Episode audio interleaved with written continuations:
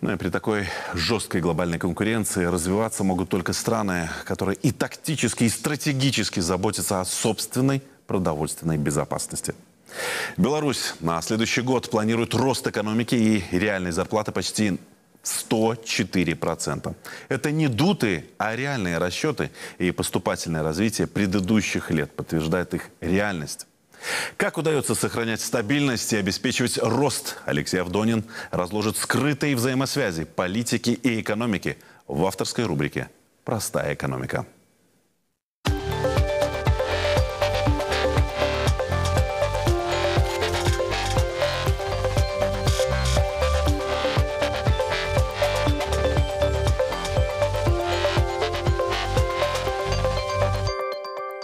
Здравствуйте, это «Простая экономика» с Алексеем Авдониным.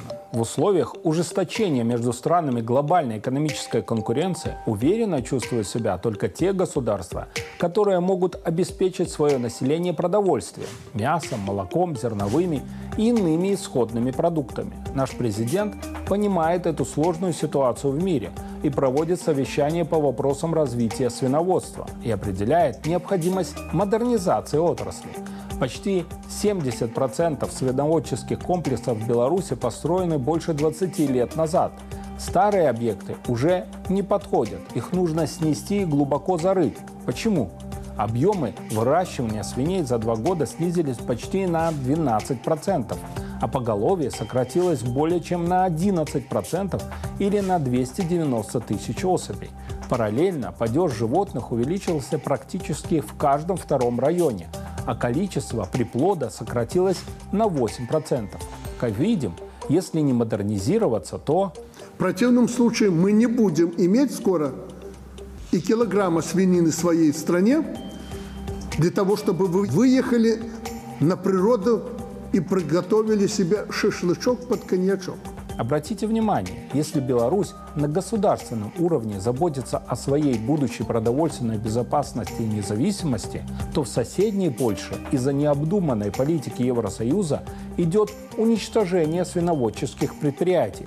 Только за 2021 год прекратили производство более 31 тысячи таковых комплексов или свыше 30% всех польских свиноводов. На начало 2023 года разведением свиней в Польше занималось только 56 тысяч хозяйств, а в 2010 году их было 260 тысяч. Такое резкое сокращение вызвано политикой Брюсселя по ужесточению санитарных норм, а также по введению санкций против России и удорожанием энергоресурсов.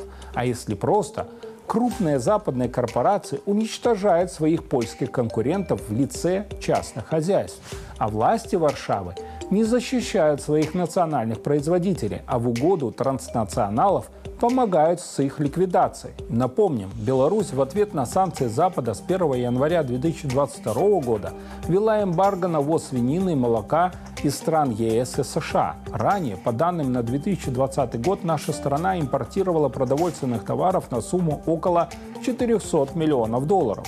Сейчас, в отсутствии импортных конкурентов, у нас есть все возможности для эффективной модернизации наших комплексов и обеспечения внутреннего рынка и наращивания экспорта. Как видим, государство выстраивает общество всеобщей зажиточности. И гроши, и шашлычок у нас обовязково будут.